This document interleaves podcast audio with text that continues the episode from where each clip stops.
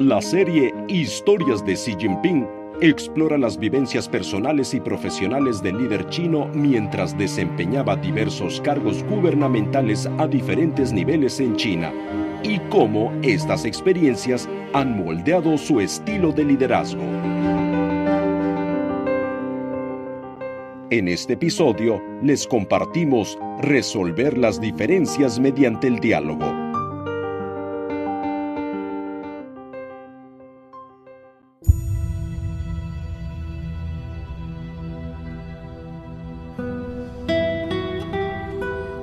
Tanto a nivel local como central, Xi Jinping siempre ha prestado gran atención al bienestar de los residentes de la región china de Taiwán promover la comunicación y los intercambios a través del estrecho de Taiwán y explorar el desarrollo regional integrado son pensamientos persistentes que ocupan su mente de manera constante.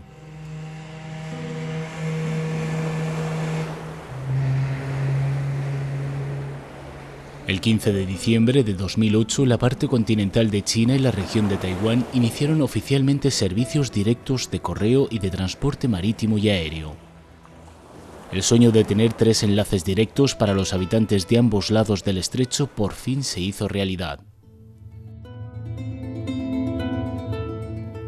En 1979, en su mensaje a los compatriotas de Taiwán, la parte continental de China propuso por primera vez que se establecieran servicios postales y de transporte entre ambas partes, se desarrollara el comercio a través del estrecho y se llevaran a cabo intercambios económicos.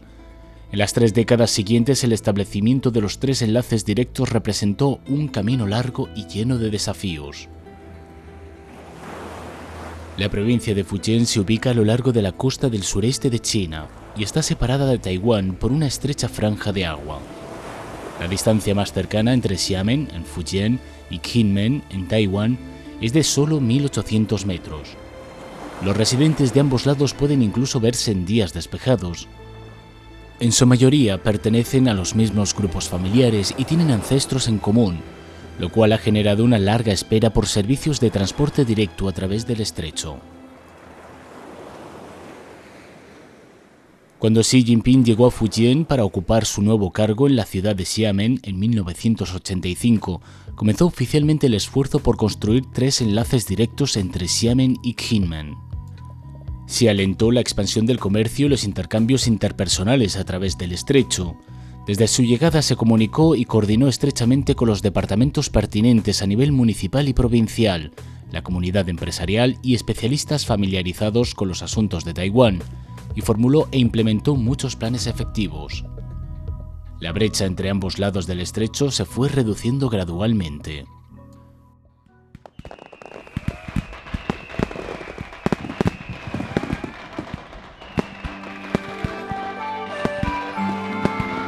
En enero de 1987 los residentes de Xiamen y Kinmen encendieron fuegos artificiales para celebrar juntos el Año Nuevo Chino por primera vez. En octubre de ese mismo año, las autoridades taiwanesas anunciaron que permitirían a sus residentes visitar a sus familiares en la parte continental de China. Hasta ese momento, el canal de comunicación entre ambas partes había estado cerrado durante 38 años, desde 1949. La apertura allanó también el camino para establecer vínculos directos a través del estrecho. La parte continental de China y Taiwán ya no estaban aisladas entre sí, pues cada vez más taiwaneses viajaban a la parte continental para reunirse con sus familias, y más inversores de Taiwán se dirigían a la parte continental de China para establecer fábricas. Tras negociar con distintas partes, Xi Jinping aprovechó la oportunidad histórica para establecer una zona piloto de comercio y una zona franca en la isla de Xi'an, en Fujian, para favorecer los intercambios directos y la cooperación entre la parte continental de China y Taiwán. Xi también introdujo con éxito una serie de políticas preferenciales para atraer inversiones de Taiwán. Conforme se fortalecían los lazos comerciales y económicos entre ambos lados del estrecho, la población de ambas orillas anhelaba cada vez más el establecimiento de vínculos directos, y eso era algo que Xi también tenía en mente. En la víspera del Año Nuevo Chino de 1992, Xi pronunció un discurso transmitido por la radio en el que felicitó a los compatriotas de Taiwán y repasó los progresos llevados a cabo por Fuzhou en la promoción de los tres enlaces directos. Xi dijo, el aeropuerto de Fuzhou está bien preparado para cooperar con el sector de la aviación civil de Taiwán en la apertura de nuevas rutas aéreas. La oficina de correos del distrito de Lianjian ha enviado cartas a la oficina de telecomunicaciones de Matsu, sugiriendo el establecimiento de enlaces directos de correo y telecomunicaciones. Las vías fluviales entre las zonas costeras de Fuzhou, como Maui, Pinghan y Huangqi, se encuentran a pocos kilómetros de Taiwán. Hay muchas razones para establecer enlaces de transporte directos. También apeló a la audiencia con su propia visión y deseo de un futuro mejor conectado. Si tenemos enlaces directos de transporte y comercio, la gente que tiene fábricas en las zonas costeras de Fuzhou puede fabricar sus productos por la mañana y venderlos en Taiwán por la tarde.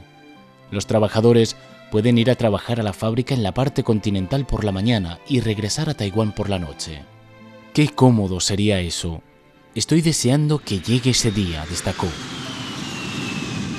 La propuesta continental fue respondida con entusiasmo desde Taiwán. Muchos grupos sociales de la isla viajaron a Fujian para realizar intercambios y estudios. Con base en la buena voluntad de la parte continental, las autoridades taiwanesas relajaron gradualmente sus políticas de viajes. Los tres enlaces directos entre ambas partes comenzaron a vislumbrarse como prometedores. Sin embargo, las cosas dieron un giro inesperado. En junio de 1995 las relaciones a través del estrecho se vieron saboteadas después de que el entonces jefe ejecutivo de Taiwán, Li Tonghui, visitar Estados Unidos e hiciera comentarios inapropiados. Los tres enlaces directos entre la parte continental de China y Taiwán, que acababan de dar un pequeño paso hacia adelante, se interrumpieron de repente. Incluso el nivel de los intercambios entre personas descendió rápidamente. ¿Qué hacer a continuación? ¿Se abandonarían los esfuerzos por establecer los tres enlaces directos? Los funcionarios locales de Fujian, que habían trabajado duro durante años, se sintieron angustiados y confusos. Xi Jinping, entonces subsecretario del Comité Provincial de Fujian del Partido Comunista de China, acudió a la Oficina Provincial de Trabajo de Taiwán para tratar este asunto. Xi dejó claro que la provincia de Fujian seguiría comprometida con la promoción de los tres enlaces directos y también pidió a las partes implicadas que dieran pasos firmes en los trabajos de preparación. Esta conversación cara a cara tranquilizó a todos y los preparativos para el establecimiento de enlaces directos a través del estrecho prosiguieron de forma ordenada. En las primeras horas del 19 de abril de 1997, el puerto de Haitien, en Xiamen, estaba repleto de actividad y movimiento. Los trabajadores cargaban mercancías en el portacontenedores Shengda, propiedad de Fujian Xiamen Shipbuilding el somnoliento puerto se despertaba lentamente con el sonido de pasos ajetreados, mientras luces dispersas se abrían paso entre la bruma matinal. A las 3 y 58 de la madrugada, con la última cuerda de amarre desatada, el buque, cargado con más de 20 contenedores, zarpó hacia el puerto de Kaohsiung, en la costa oriental del estrecho de Taiwán. Con la apertura del programa piloto de navegación directa a través del estrecho, por primera vez en 48 años viajaron buques comerciales directamente a través del estrecho de Taiwán. En diciembre de 2008, la parte continental de China y Taiwán dieron la bienvenida a una nueva era de intercambios directos de correo, transporte y comercio. A lo largo de los años, Xi Jinping se ha comunicado activamente con las partes pertinentes para impulsar las relaciones a través del estrecho. En 2019, 40 años después de que la parte continental de China emitiera el mensaje a los compatriotas de Taiwán, Xi Jinping reiteró su llamado a promover más diálogos, intercambios y cooperación a través del estrecho, durante una reunión conmemorativa. Solo cuando el diálogo sustituya la confrontación, la cooperación reemplace a las disputas y la mentalidad de beneficio mutuo se imponga frente al enfoque de suma cero, las relaciones a través del estrecho avanzarán con firmeza y progresarán.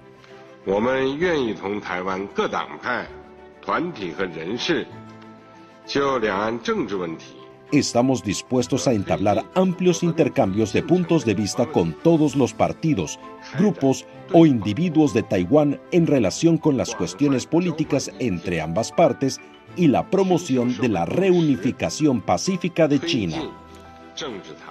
Xi afirmó que los compatriotas chinos ambos lados del estrecho de Taiwán son una familia unida por lazos de sangre que son más espesos que el agua. La parte continental de China siempre respetará y cuidará del pueblo de Taiwán y trabajará para ofrecerle beneficios, así como para promover el desarrollo integrado en todos los campos entre ambas partes. Xi Jinping dijo una vez, el apoyo del pueblo es de la máxima importancia política, Solo juntando el apoyo del pueblo se puede aunar su fuerza. En cualquier cargo que haya ocupado, Xi Jinping siempre ha concedido gran importancia a la comunicación y la cooperación con otros partidos políticos y personas sin afiliación partidista. Ha fomentado la libre expresión de las opiniones de los no miembros del Partido Comunista de China y los ha escuchado activamente con el fin de aunar la sabiduría y la fuerza de todas las partes. También ha creado condiciones favorables para su trabajo y les ha apoyado en su progreso personal. Sí afirma que estas personas son amigos dignos de confianza que constituyen una fuerza importante para promover el desarrollo social. Los miembros de otros partidos políticos y las personas sin afiliación partidista forman una gran reserva de talento. Muchos de ellos han hecho contribuciones sobresalientes a la fundación de la República Popular China. Muchos son especialistas y eruditos dedicados al proceso de modernización de China. Otros incluyen escritores, artistas y profesores que han conseguido logros notables en los sectores cultural y educativo. Todos ellos, en opinión de Xi, constituyen una galaxia de talentos. En 1990, cuando Xi asumió el cargo de secretario del Comité Municipal de Fuzhou del Partido Comunista de China, inició una serie de simposios con otros partidos políticos, los simposios, celebrados cada tres meses en el Hotel Yushan de Fuzhou, se conocieron más tarde como las charlas trimestrales de Yushan. Sí asistió a todos los simposios. Al principio todos pensaron que era una reunión superficial y no se la tomaron en serio. Sin embargo, pronto descubrieron que Xi Jinping escuchaba con mucha atención, no solo tomando notas, sino también planteando preguntas pertinentes. Lo que más inspiró a los participantes fue que los problemas planteados en el simposio se solucionaron muy pronto. Algunos se resolvieron sobre la marcha, otros se delegaron inmediatamente en las autoridades municipales. Los asuntos planteados en simposios anteriores fueron objeto de seguimiento en las reuniones posteriores.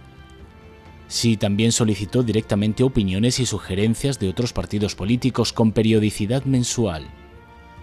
Todo ello inspiró en gran medida el entusiasmo de los miembros de otros partidos políticos por participar en la consulta política y la elaboración de políticas.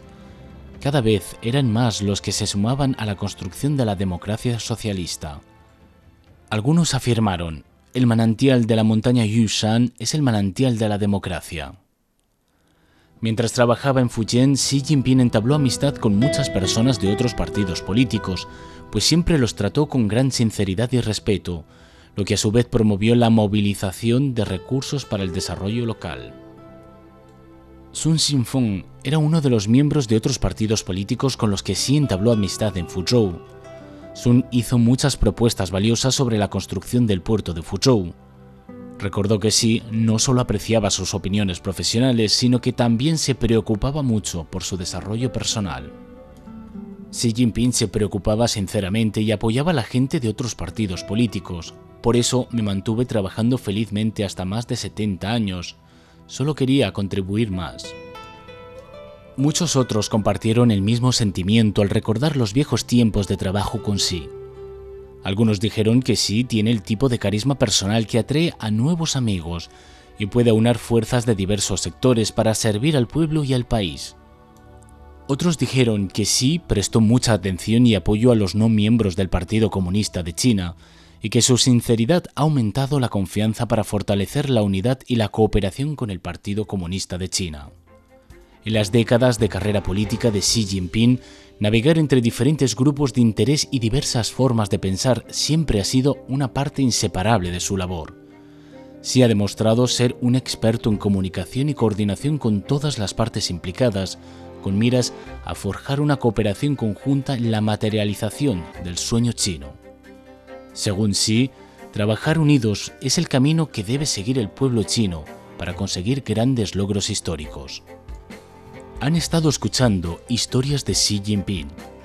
En el noveno episodio conoceremos cómo Xi Jinping se ganó la confianza y el respeto de la gente mientras cumplía su labor al servicio del público durante décadas.